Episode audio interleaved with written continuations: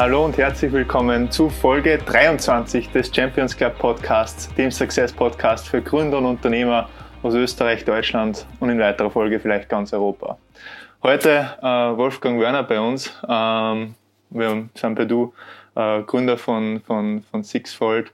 Ähm, ja, mittlerweile eigentlich äh, für mich super beeindruckende das Wachstum, was hier an den Tag legt, mittlerweile über 50 Leute. Das innerhalb von, von, von, von drei Jahren.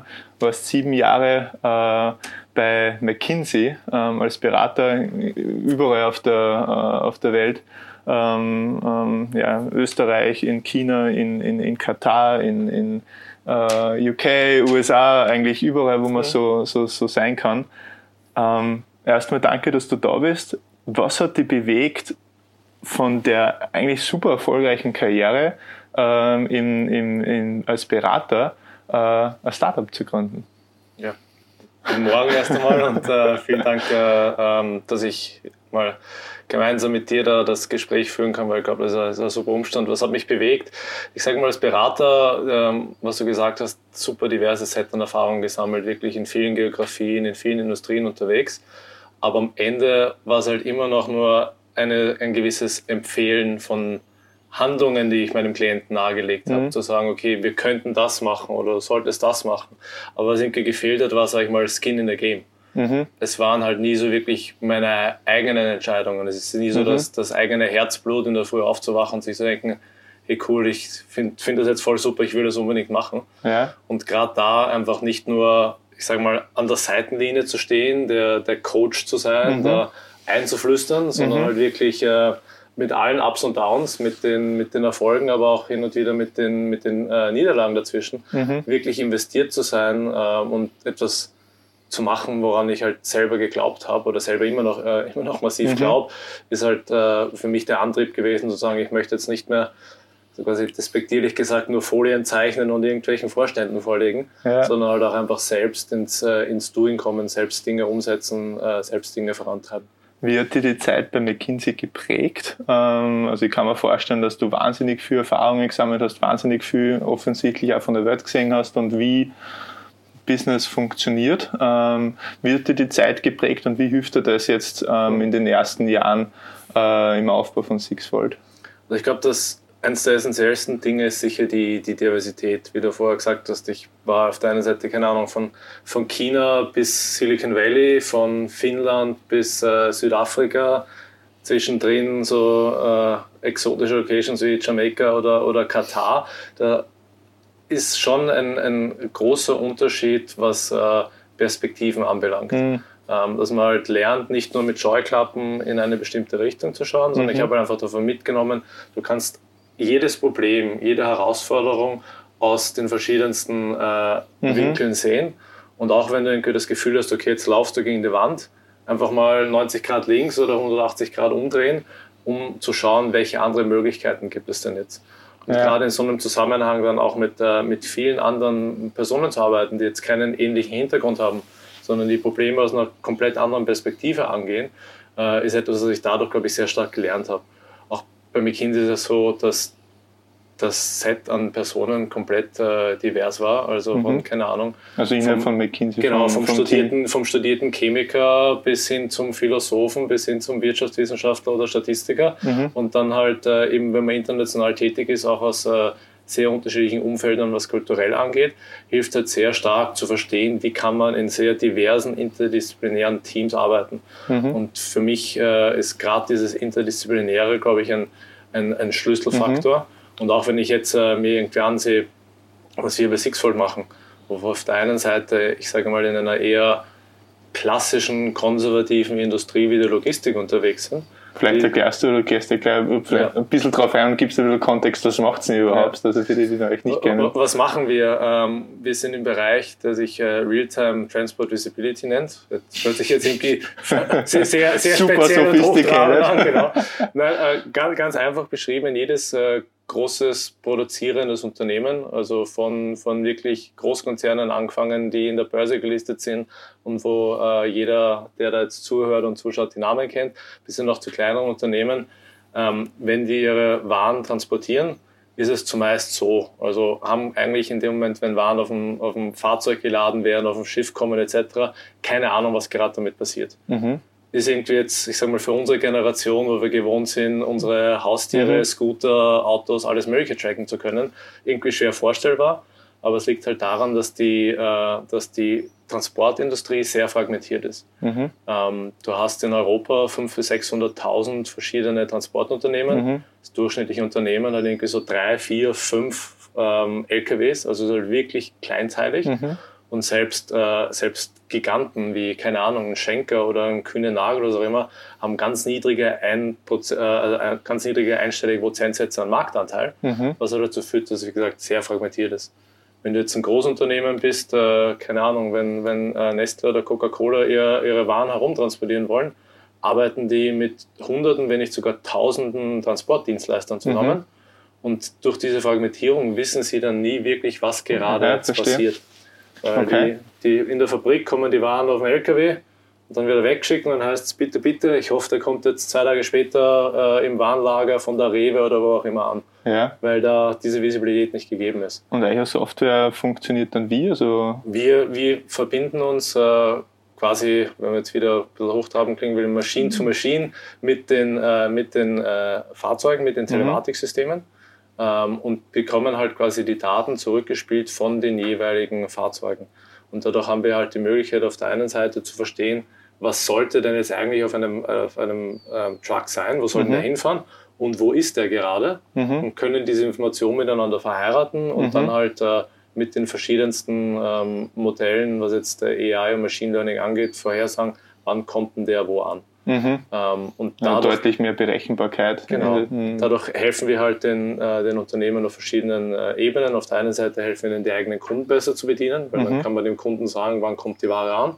Auf der anderen Seite auch einfach die eigenen Operations äh, zu optimieren, sei es jetzt was Lagerhaltung angeht, sei es was Produktionsplanung angeht, weil dann halt wesentlich besser berechnen kannst, äh, okay, ich weiß jetzt, der kommt in einem Tag oder zwei an und kannst halt die anderen Prozesse darauf abstimmen. Ja, und die Idee ist in McKinsey geboren worden und hat es dann einfach umgesetzt? Ähm, oder hast du dann gedacht, okay, bevor ich irgendwie einen Vorschlag ähm, äh, setze setz es selbst um? Oder wie, wie, ist das, wie ist das der Prozess entstanden? Ich sage mal, es ist so halb irgendwie mit, äh, mit McKinsey verbunden. Ja. Ähm, mit, äh, mit unserem äh, ersten Investor mhm. habe ich äh, in, in einem ähnlichen Bereich, sage ich mal, bei McKinsey zu tun gehabt. Mhm. Dadurch haben wir halt, waren wir im Austausch, haben den Austausch weiter gesucht und irgendwann kam so die Idee, hm, okay, könnte man da nicht vielleicht gemeinsam was machen? Und das war gerade zu einer Zeit bei mir, wo ich mir gedacht habe, okay, schon langsam reicht es dann, reicht's dann mal mit der Beratung, jetzt wäre mhm. doch irgendwie, doch irgendwie ein guter Zeitpunkt.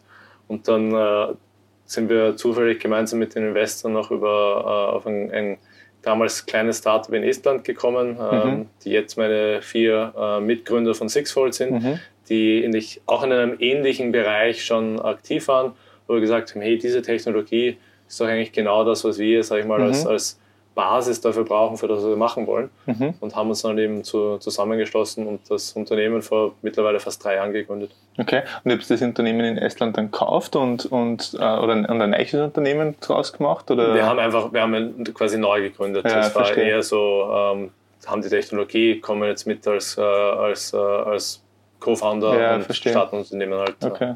Sehr von cool. Ground Up. Sehr cool. Jetzt ist ja Agentur ähm, Beratertum ein sehr analysengetriebenes ähm, äh, ja, Aufgabe, nenne ich es mal. Mhm. Ähm, während, ähm, wenn man jetzt ein Startup neu aufbaut, ähm, die großen Analysen mal nicht der oberste Fokus sind. wie, war, wie war da der Prozess für die ähm, in allen der Übergang, also in dem Übergang ähm, äh, von ja, der Aufgabe McKinsey zum ähm, Aufbau von Sixfold? Das ist schon irgendwie ein, sag ich mal, eine massiv andere Herangehensweise. Natürlich ist es jetzt immer noch für mich äh, sehr wichtig, sage ich, analytisch zu sein, hypothesengetrieben mhm. zu sein und so zu agieren. Aber während, äh, ich sage mal, in der, in der alten Beraterwelt, wenn man halt irgendeinen einen Großkonzern berät und die überlegen jetzt, ob sie irgendwelche Millionen oder Milliarden, Milliardensummen investieren wollen, ähm, 47.000 Analysen fahrt, alle möglichen Szenarien berechnet, wochenlang irgendwas überlegt. Wenn du das beim Startup machst, dann kommst du nicht, nicht äh, sehr schnell sehr viel weit. Ja. Und vor allem äh, habe ich auch festgestellt, in dem Moment, wenn ich äh, als, als Gründer oder Unternehmer irgendwas auf so eine tolle Folie schreibe, passiert man nicht viel. muss, man, muss, man auch mal, muss man auch mal machen. Ähm, und ich glaube, das war einfach äh, eine, eine Einleuchtung, die ich relativ früh gehabt habe. Das mhm. ist gerade als, als junges Unternehmen ähm, mehr so nach dem Silicon Valley Mindset von Fail Fast mhm. sehr wichtig ist, auf Dinge einfach mal zu machen. Mhm. Äh, ich sage jetzt nicht irgendwie blindlings loslaufen und das, äh, was machen, was keinen Sinn macht, aber in dem Moment, wenn man halt vielleicht eine Hypothese hat, mhm. einfach mal schnell ausprobieren, schnell an den Kunden zu kommen, schnell zu iterieren, mhm. weil man im Endeffekt nicht wirklich was zu verlieren hat. Und wenn man was verliert, ist es auch kein Fehler, sondern man hat gelernt und geht halt weiter. Das ist irgendwie ein ganz anderer Ansatz äh, bei einem, äh, wie es halt davor, sage ich mal, in der Beratung war, ja. wo alles irgendwie bombensicher sein musste. Du halt von jedem möglichen Winkel alles sicherstellen musstest, mhm. dass das jetzt Sinn macht. Ist es jetzt, sage ich mal, als ähm, Unternehmen im Startup oft einfach viel wichtiger, äh, nicht drei Tage drüber nachdenken, sondern äh, halbe Stunde drüber nachdenken, mit drei Leuten diskutieren, machen, ah, funktioniert, passt, gehen wir weiter. Mhm. Das ist halt äh, ein, ein massiv anderer Ansatz, sage ich mal. Und was waren Beispiele davon? Also heißt das, ähm, dass äh, hinsichtlich in welche Richtung dass das Produkt entwickelst, ob was funktioniert, nicht funktioniert oder ob was für einen Kunden spannend ist ähm, oder was sind so Beispiele davon, wo du sagst, okay, ähm, da haben wir schnell probiert ähm, und, und, und äh, schnell unsere Erkenntnisse draus gezogen? Es, es gibt, glaube ich, mehreres. Äh, vielleicht mal gleich zu Beginn anfangend Businessplanung. Wenn ich äh, an meine Beraterzeit zurückdenke, Wochen, Monate lang äh, Businesspläne gebastelt, die danach eh keiner mehr verstanden hat, weil die extra so kompliziert waren.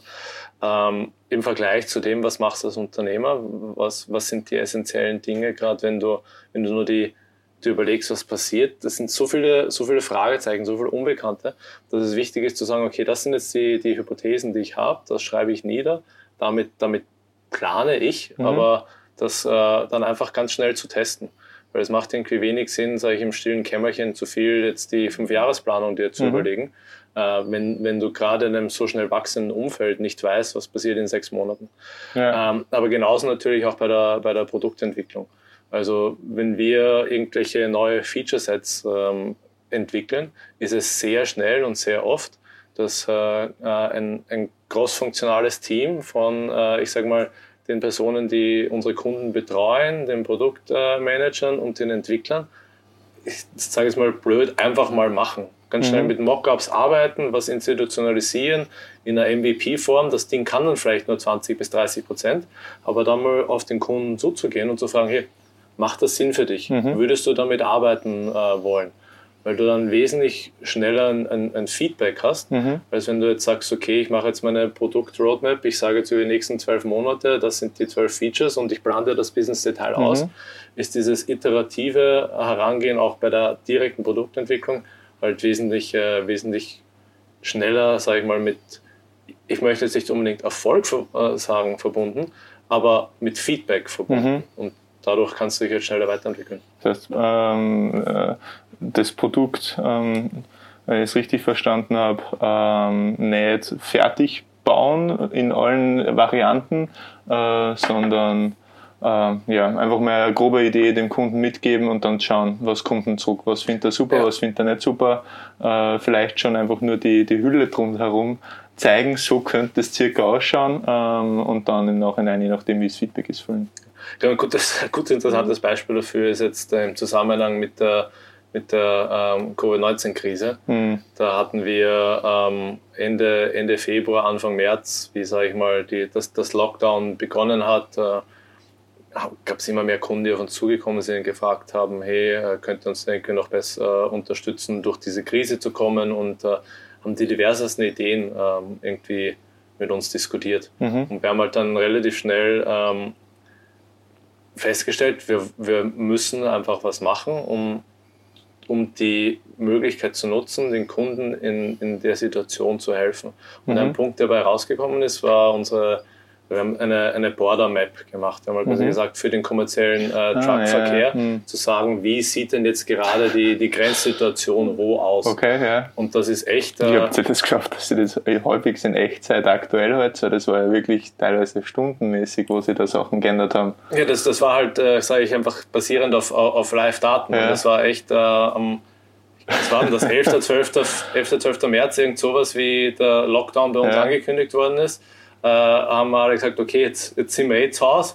Und ich habe sogar wer, wer hat am Wochenende Lust, da mal ein bisschen was äh, auszuprobieren. Ja. Und wir haben da wirklich innerhalb von einem Wochenende äh, diese, diese Map zusammengebaut mhm. und haben gesagt, okay, wir wollen das am Montag releasen. Mhm. Und es basiert halt jetzt auf einer riesen Datenbasis, die wir haben. Das wurde ja. am Wochenende zusammengeschustert von ein paar äh, Entwicklern, die sehr wenig geschlafen haben und sehr viel Red Bull getrunken haben.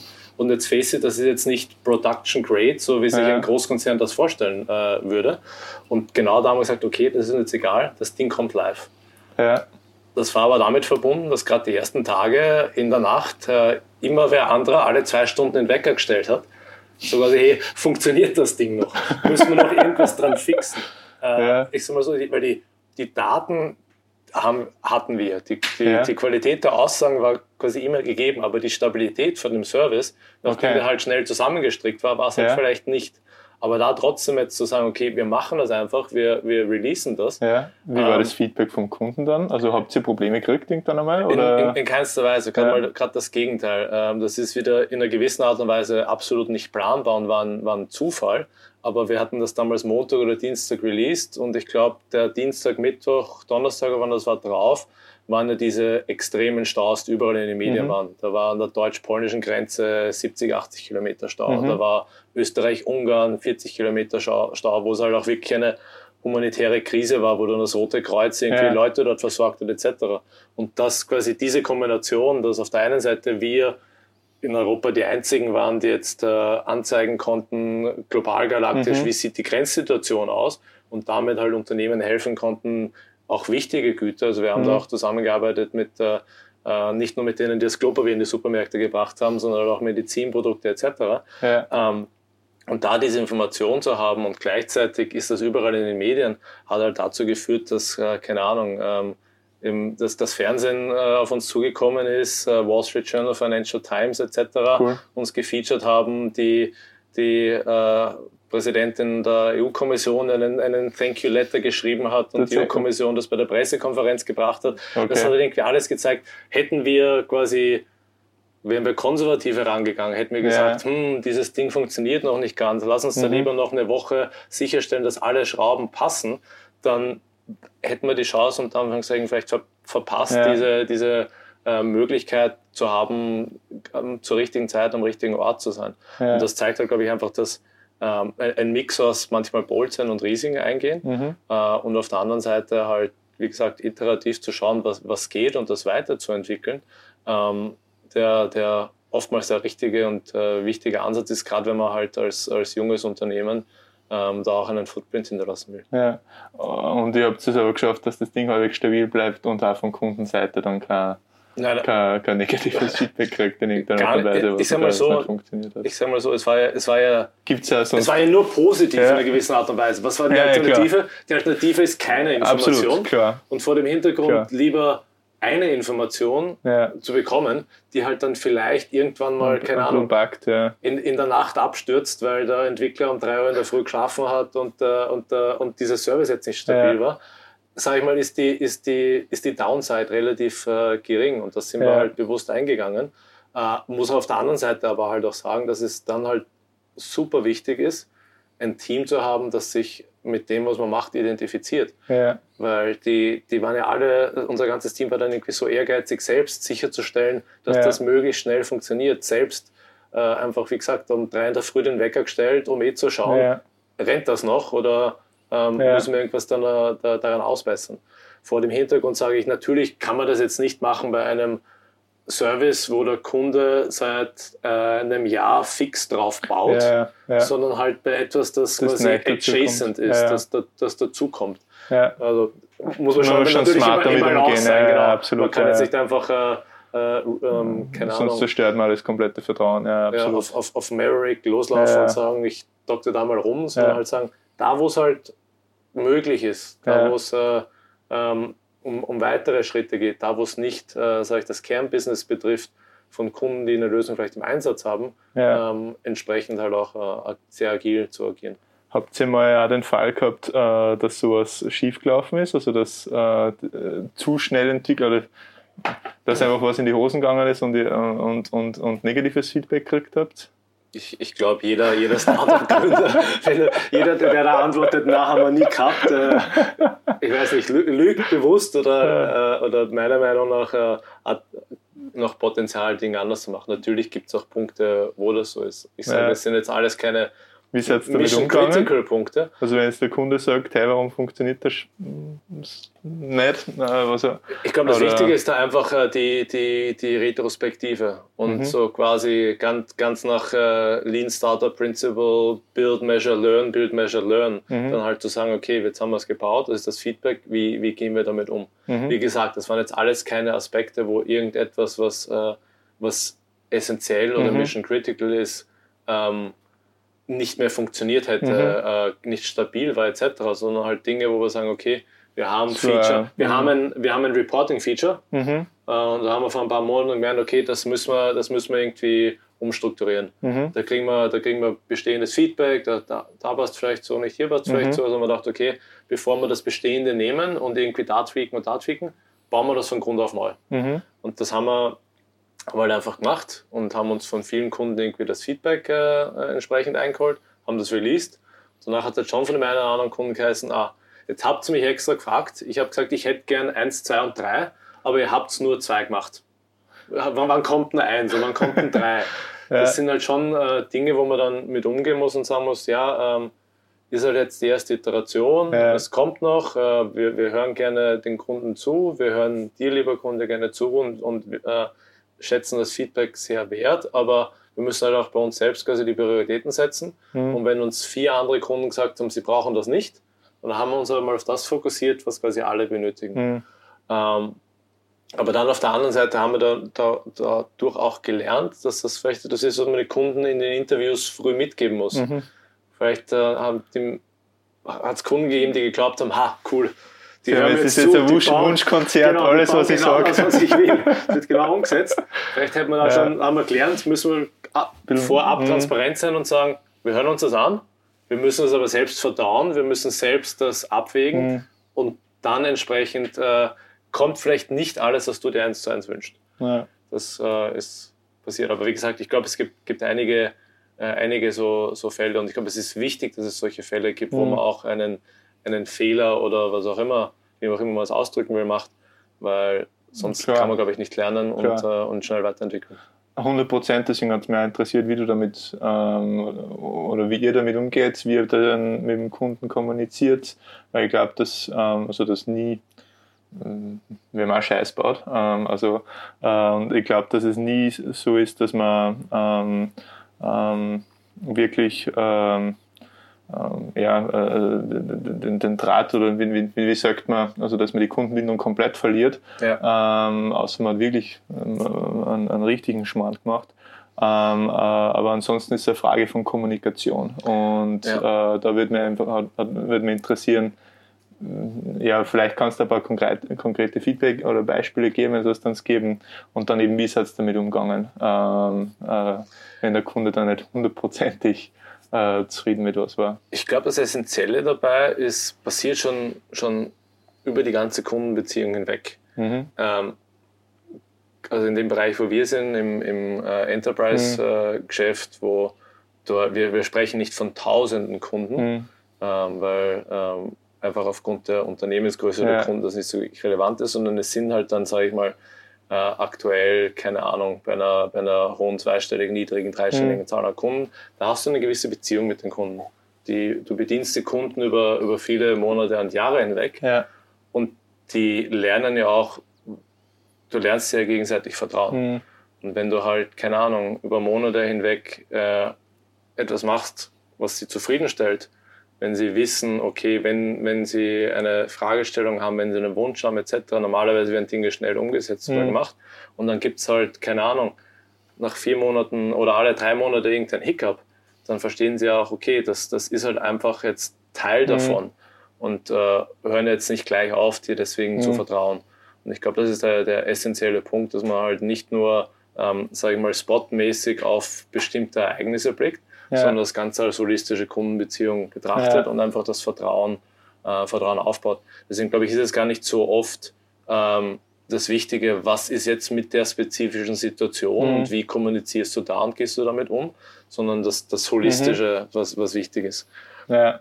Nichtsdestoweniger, glaube ich, ist es in der spezifischen Situation auch wichtig, dir einfach selbst einzugestehen und gegenüber den Kunden einzugestehen, ja, tut uns leid, das ist jetzt nicht so gelaufen, wie wir es, äh, wie wir es gerne hätten. Und äh, wir garantieren dir auch äh, innerhalb von was auch immer, einem Tag, einer Woche, einem Monat, machen wir es anders. Mhm. Und das heißt, da quasi offen zuzugeben, das, was nicht ideal gelaufen mhm. ist und äh, zu kommunizieren, wie man äh, das fixt, ist, glaube ich, wieder zurückzukommen mhm. auf diesen holistischen Prozess des Vertrauens aufbauen, einfach essentiell, um das, äh, äh, um das ganzheitlich zu managen. Ja, absolut Transparenz. Ja.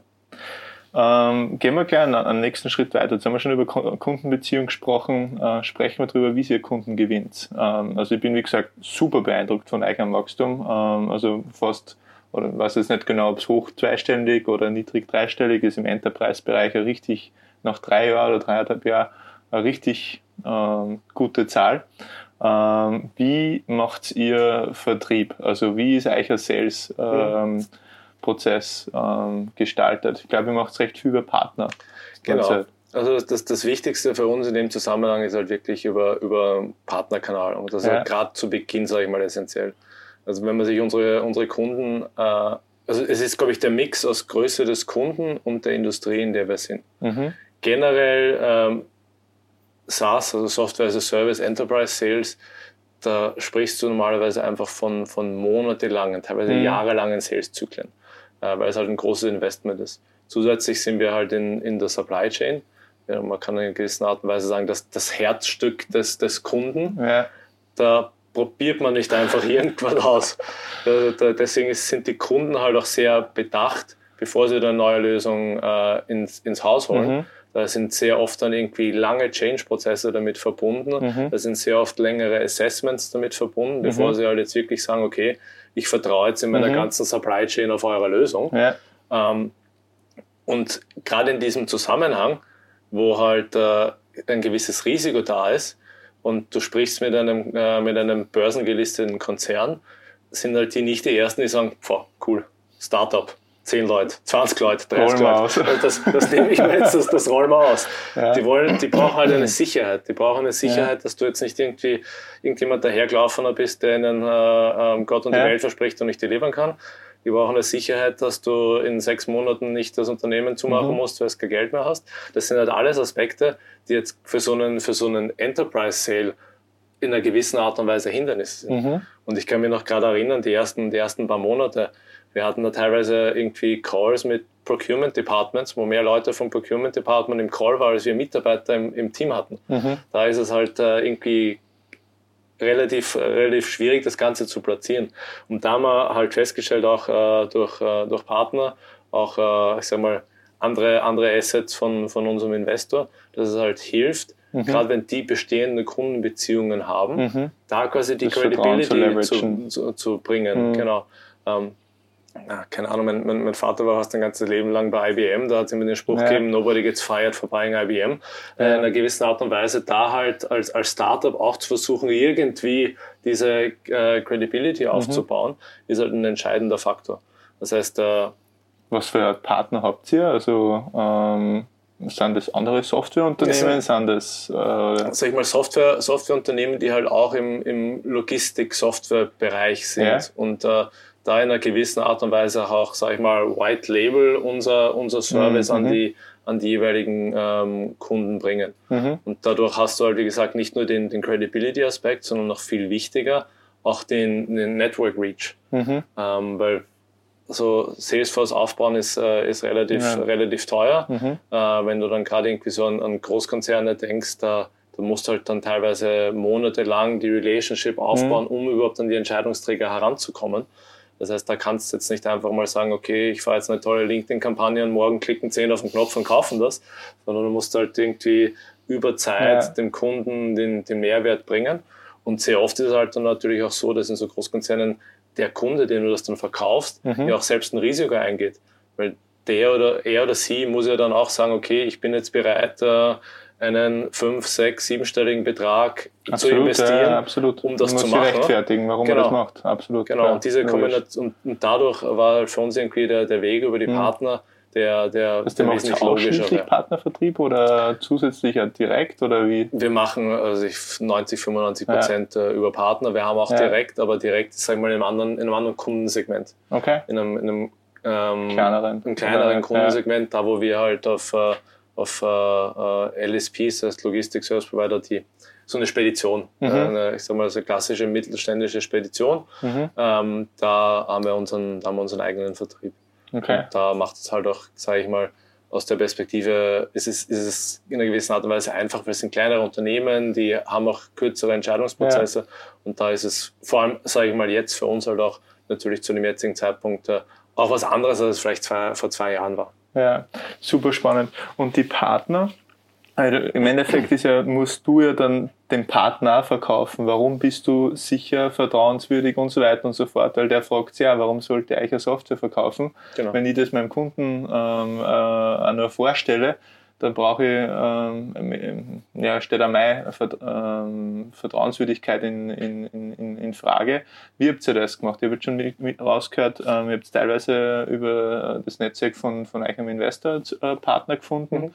Ähm, habt ihr ja direkt so die ersten Kunden gewonnen oder habt ihr Kunden vorher braucht, um überhaupt mal Partner zu kriegen? Oder wie ist das? Wie Nein, ist das also das war schon gemeinsam mit, äh, mit Partner quasi die ja. ersten wirklichen Kunden da aufzubauen. Und ihr habt wahrscheinlich auch, äh, obwohl sie über Partner verkauft habt, das Kundenfeedback gekriegt, damit sie ja, absolut, also weil das absolut. ist ja ganz, ganz entscheidend genau, weil sonst, äh, wenn du nicht am Kunden dran bist, ja. kannst du das Produkt irgendwie ja, nicht, äh, nicht, nicht entwickeln. Ja. Also da, da war es, glaube ich, einfach essentiell, gemeinsam mit dem, mit dem Partner da wirklich Hand in Hand zu arbeiten. Ja. Also auf, den, auf die vorige Frage zurückzukommen, wie, wie, wie baust du das Vertrauen auch überhaupt zu dem Partner auf, weil da steht ja auch deren, äh, deren Namen dann äh, und deren Reputation äh, on the line, ist es, glaube ich, halt einerseits wichtig, direkt mit dem, äh, mit dem Partner ein, ein super Vertrauensverhältnis zu haben und andererseits halt dann auch vor dem Kunden so aufzutreten und gemeinsam Dinge zu entwickeln und auch mhm. wenn Dinge ähm, vielleicht einmal nicht ideal funktionieren, auch, äh, auch gemeinsam zu schauen, wie man es mhm. entsprechend, äh, wie entsprechend lösen kann.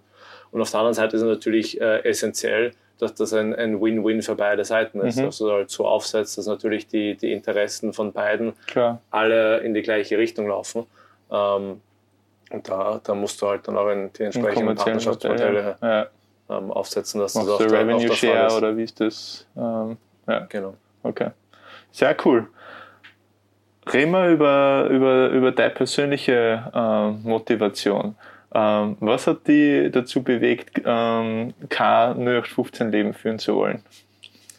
Jetzt die Frage, was man, was man als 0815, äh, 0815 bezeichnet. Na, ich glaube, was, was ich relativ früh gemerkt habe, schon irgendwie, glaube ich, in Kindheit und Jugend, ist, dass ich Routine relativ langweilig finde. Ja. Äh, und das hat sich dann vor allem zugespitzt bei meiner Zeit beim, beim Bundesheer. Mhm. Ich hatte also ich, ich habe davor HTL für Softwareentwicklung gemacht. Mhm. Also ich bin eigentlich vom Hintergrund her Techniker, mhm. bin ITler, aber auch freiberuflich und so irgendwie mhm. Software selbst entwickelt. Mhm. Heutzutage kennt ihr das gar nicht mehr.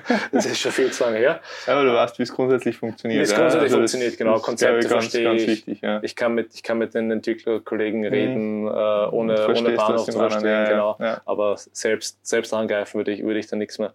Auf jeden Fall habe ich dann beim Bundesheer eben Software entwickelt. Ich hatte das Glück, nicht irgendwo Gräben ausheben zu müssen oder LKW zu fahren, sondern halt okay. aufgrund der, der HTL-Ausbildung äh, Software zu entwickeln.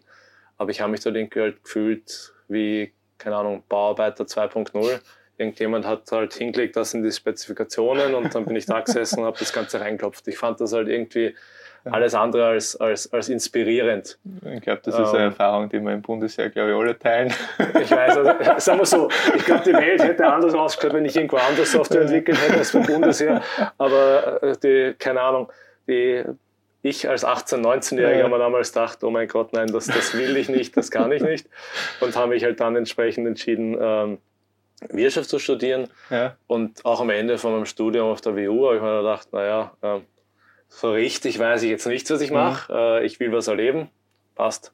Ich gehe geh in die Beratung. Mhm. Ähm, und das ist natürlich irgendwie damit, äh, damit verbunden, jetzt nicht jeden Tag 9 to 5 und zu Hause mhm. im eigenen Bett schlafen und äh, was auch immer. Aber das war auch etwas, was ich einfach, was ich wollte, um, mhm. um diese Erfahrungen zu sammeln.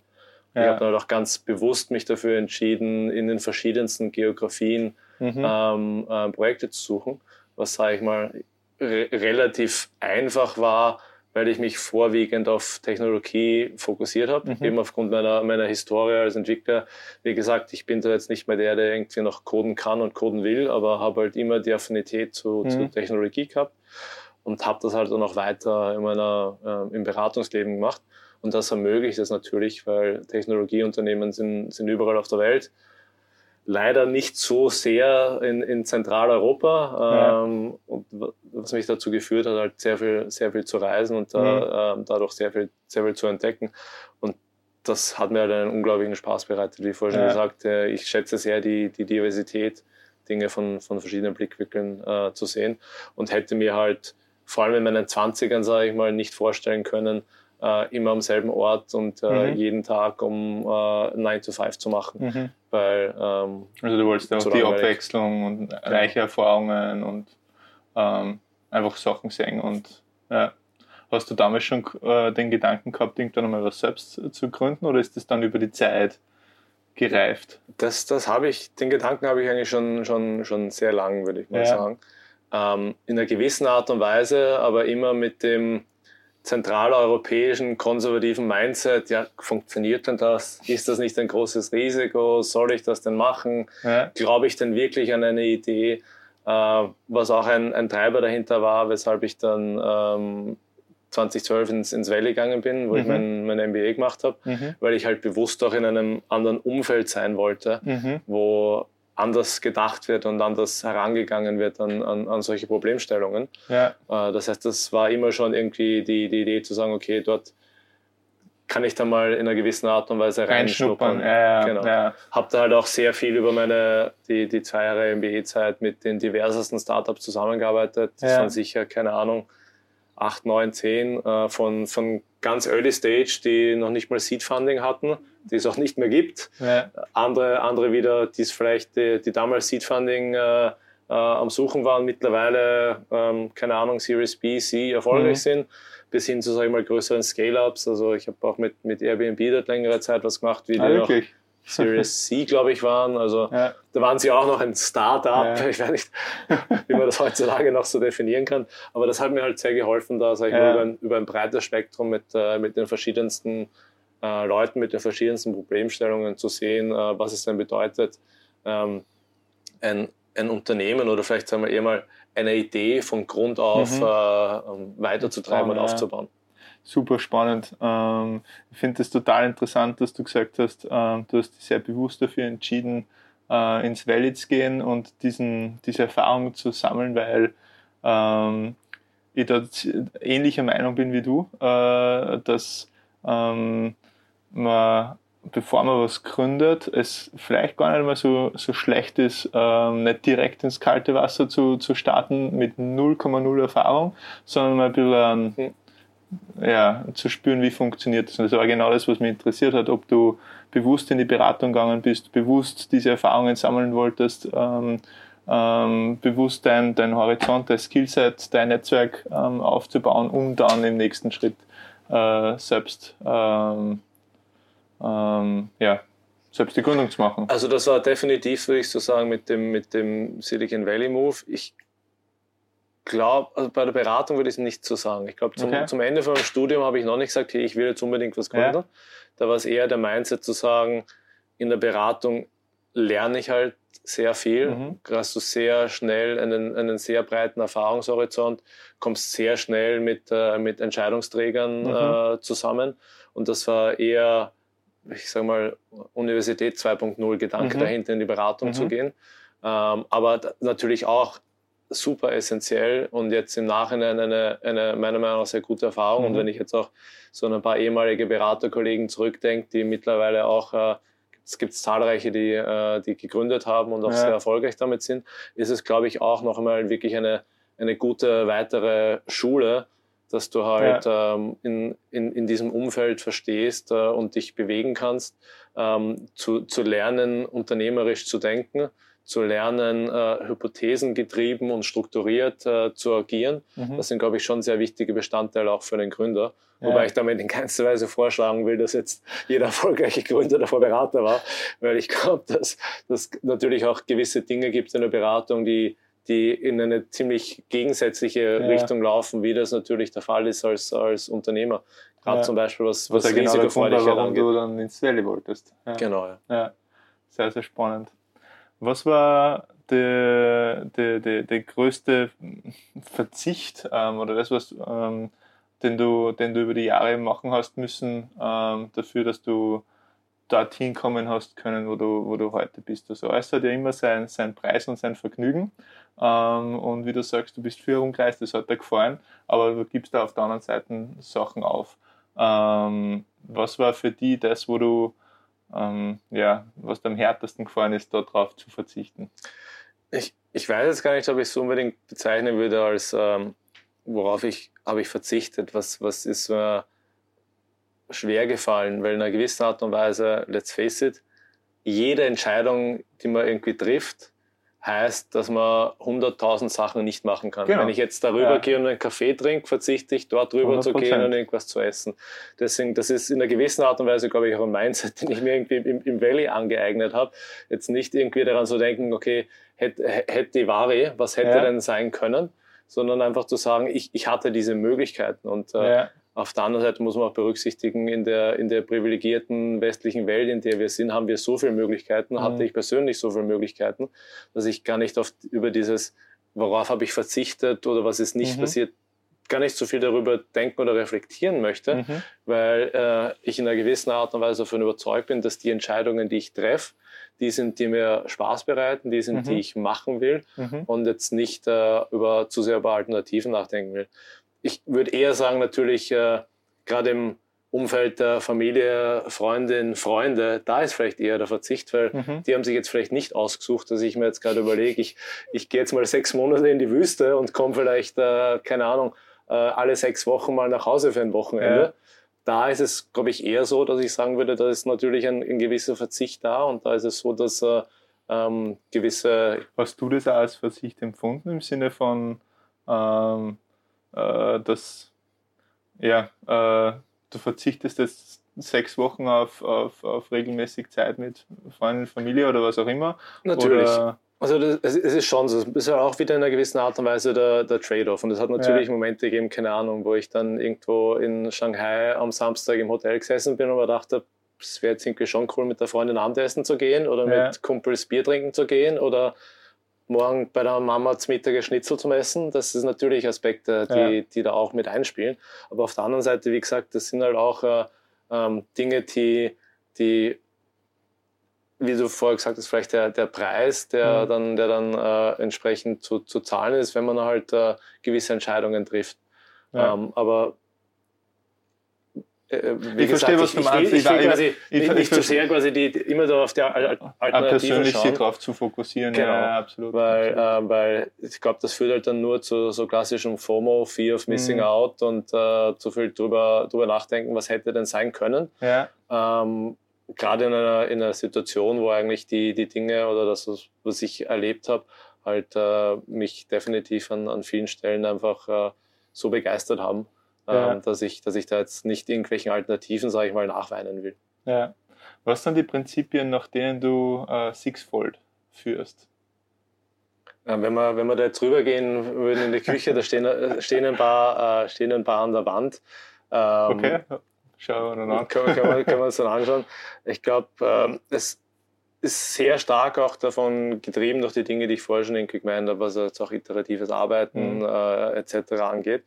Ähm, aber was damit auch sehr stark zusammenspielt, ähm, ist, glaube ich, das Enablement und Empowerment vom, vom Team.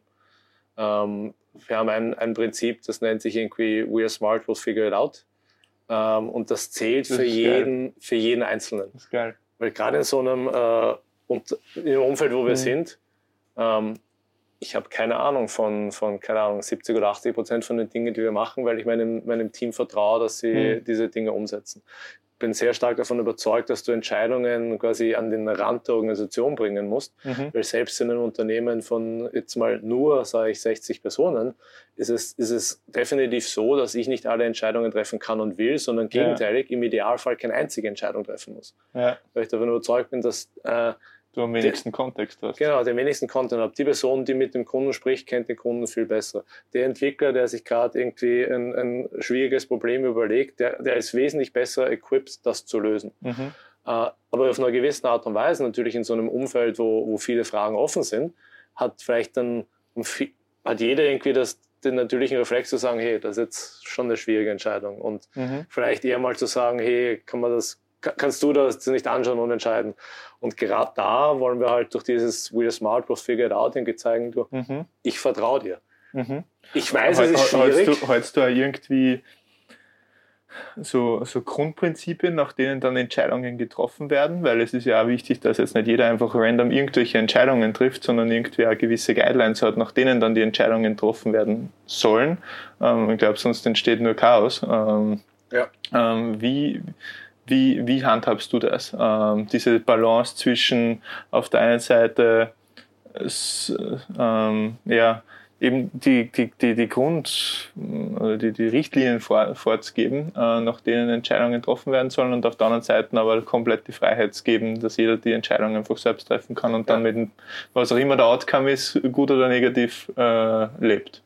Ich glaube, da, da, spielen die anderen drei Prinzipien mit rein. Ähm, Eins äh, nennen wir Keep It Real. Das heißt, äh, da, damit assoziieren wir, Entscheidungen sollen datenbasiert getrieben werden. Mhm. Ähm, Team before Ego. Das heißt, mhm. es geht eher darum zu sagen, wie kannst du gemeinsam etwas schaffen, wie kannst du gemeinsam weiterkommen, als jetzt nur deine eigene mhm. Entscheidung voranbringen und own it. Das heißt, mhm. jeder ist für das, was er macht, verantwortlich. Äh, verantwortlich. Mhm. Äh, und ich glaube, gerade der, der erste Aspekt da, Keeping It Real, ist essentiell. Da habe ich mhm. erst vor ein paar Tagen in einem Buch das Quote äh, gelesen, äh, In God we trust, all others bring data. Ähm, wovon ich halt irgendwie auch ja. sehr stark überzeugt bin, zu sagen, wir müssen verstehen, warum machen wir etwas. Ja. Ähm, damit meine ich jetzt auf der anderen Seite nicht, vielleicht wie vorher angesprochen, dass wir jetzt in Analysis Paralysis verfallen und so viele Sachen einsammeln, um irgendwas zu, ja. zu machen, aber zumindest ein Grundverständnis zu haben, eine Hypothese aufzubauen, zu überlegen, was bewirkt das und das Ganze zu, zu messen. Wie gesagt, wieder und Lean, dann Lean noch in einer Learning äh, genau, haben, ja. Genau, Build, Measure, mhm. Learn ähm, ist, glaube ich, etwas, was sehr hilft, jeden Einzelnen zu empowern, weil dann kannst mhm. du sagen, hey, ich will, dass du diese Entscheidung triffst, ich will, dass du das machst aber wenn du es machst, bitte agier so und sag dann auch, was hast du daraus gelernt, was machen wir jetzt irgendwie, was machen wir jetzt irgendwie anders. Mhm. Und genauso der andere angesprochene Aspekt, zu sagen, own it, weil jemand dafür, äh, dass, dass, jeder dafür einsteht für die Aspekte, die er, die er, die er bringt, nicht irgendwie ja. äh, Fingerpointing auf irgendjemand anderen, sondern ich habe das Problem gesehen, ich habe dieses und jenes gemacht, hilft dann auch dabei, ähm, glaube ich, jeden zu empowern, mhm. zu sagen, ich kann jetzt die Entscheidung treffen. Und auf der anderen Seite baut es natürlich unter Anführungszeichen einen gewissen Druck auf, jetzt nicht negativ gesehen, mhm. aber es macht dann halt jedem klar, wenn ich die Entscheidung jetzt treffe, bin ich auch der, der, der kratschen muss. Ja. Und das ist, glaube ich, da, da ein, ein, sehr entscheidender Punkt, um halt dann zu sagen, ich will die Entscheidung dahin bringen, wo sie am besten gemacht ja. werden kann, on the edges of the organization. Ähm, und Wie gehst du damit um, wenn eine Entscheidung offenbar falsch getroffen worden ist? Ähm, weil das ist ja dann auch ein wichtiger Aspekt davon, damit du genau zu dem Punkt kommst, ähm, wie du dann mit solchen Situationen umgehst. Ja, ich glaube, da kommt es dann sehr stark wieder in diesen, in diesen Learning-Aspekt. Ja.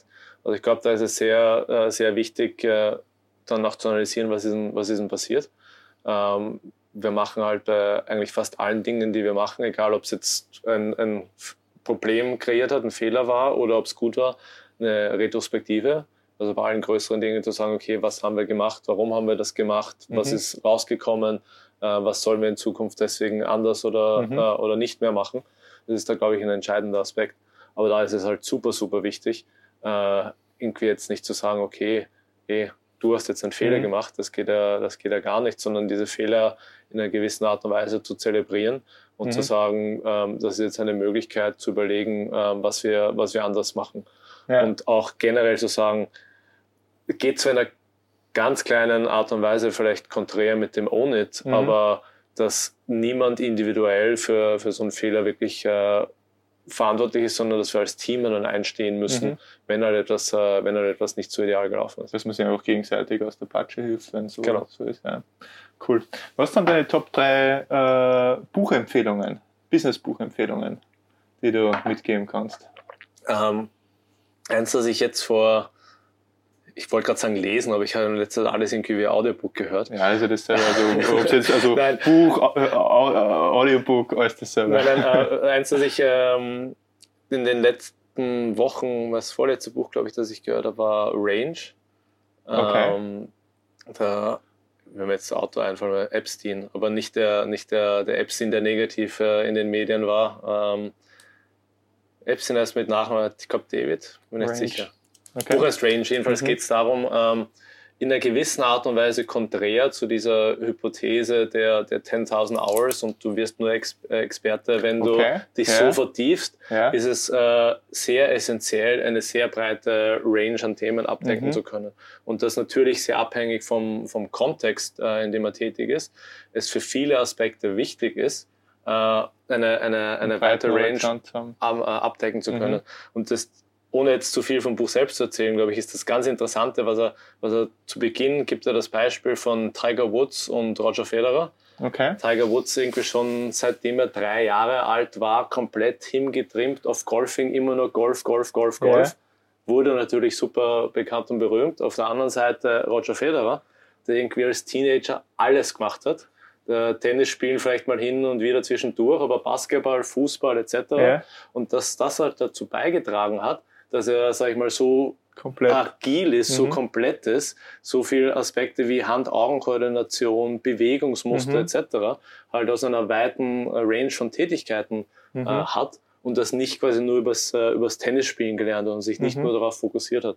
Und das hat halt irgendwie, ich fand es interessant, weil es halt irgendwie, äh, gerade in der Welt, in der wir sind, es geht es immer mehr in Richtung einfach, Fokussierung. Ja, Fokussierung. Ja, absolut. Ja. Du musst, weil, keine Ahnung, heutzutage hast du nicht mal mehr nur einen Internisten, sondern du hast einen Onkologen, der genau spezialisiert auf diese Art und Weise von Krebs ja. ist, weil halt jeder immer, immer enger wird, weil wir halt in so einer hochspezialisierten Welt sind, dass ich das irgendwie äh, sehr mhm. interessant fand, einfach als, mhm. äh, als, Gegenpol, als Gegenpol ja, zu sagen. In vielen Bereichen ist es halt auch notwendig, äh, die Zusammenhänge zu verstehen. Und ich glaube, ich fand es auch deswegen interessant, weil es in einer gewissen Art und Weise das, was ich vorher von, von meinem Leben, von Beratung mhm. und so weiter erzählt habe, auch widerspiegelt, weil ich eigentlich nach diesem Muster sehr stark ge gelebt habe. Weil ich muss ehrlich sagen, ich bin kein Experte in irgendwas, aber dafür habe ich, habe ich zumindest die, die, die Einstellung, dass ich glaube, dass ich in sehr vielen Dingen ein, ein, ein breites mhm. Verständnis habe. Äh, das war jetzt eine Buchempfehlung, eine andere, das habe ich, habe ich gerade jetzt äh, die Tage zu Ende gehört, ist uh, Parking Up the Wrong Tree äh, von. Noch nie gehört. Wie heißt der? Äh, Baker oder Parker heißt er mit, äh, heißt mit Nachnamen. Geht es sehr stark darum, was ist denn äh, notwendig, um, nachdem dein, dein Podcast ja äh, heißt äh, Champions Cup, was ist notwendig, um erfolgreich zu sein? Was ja. sind denn Muster, äh, Muster, um erfolgreich zu sein? Und sonst nachdem du die zwei noch nicht gehört hast, sag ich mal, einen, einen dritten, ein Klassiker, äh, Kahnemann, Thinking Fast and Slow, mhm. ähm, weil das halt sehr stark ist, ist das, sag ich mal, etwas etwas technisch und tiefgründig und äh, schwierigerer Lesestoff. Jetzt nicht ja, so für einen das war, das, das, war meine Erfahrung, ja. Aber finde ich halt sehr interessant, weil es halt äh, über, die, über die Psychologie geht. Ja, absolut, absolut. Also ich, ich kann es bezüglich Fast and Slow, ich habe es tatsächlich noch zwei Drittel weggelegt. Ich habe es super spannend gefunden, aber ich habe das Gefühl gehabt, während dem Lesen, also die Aussagen sind wahnsinnig interessant, aber man hätte sie deutlich komprimiert und einfacher verdaulich ähm, ja. Äh, schreiben können. Ja, aber ist, ist halt ja. ein Wissenschaftler, Nobelpreisträger, der hat halt das, das, das, merkt man, das ja. merkt man, das merkt man absolut. Aber es waren sehr, sehr interessante Beispiele drinnen, ähm, wie System 1, System 2 äh, sie, sie gegenseitig ausspielt.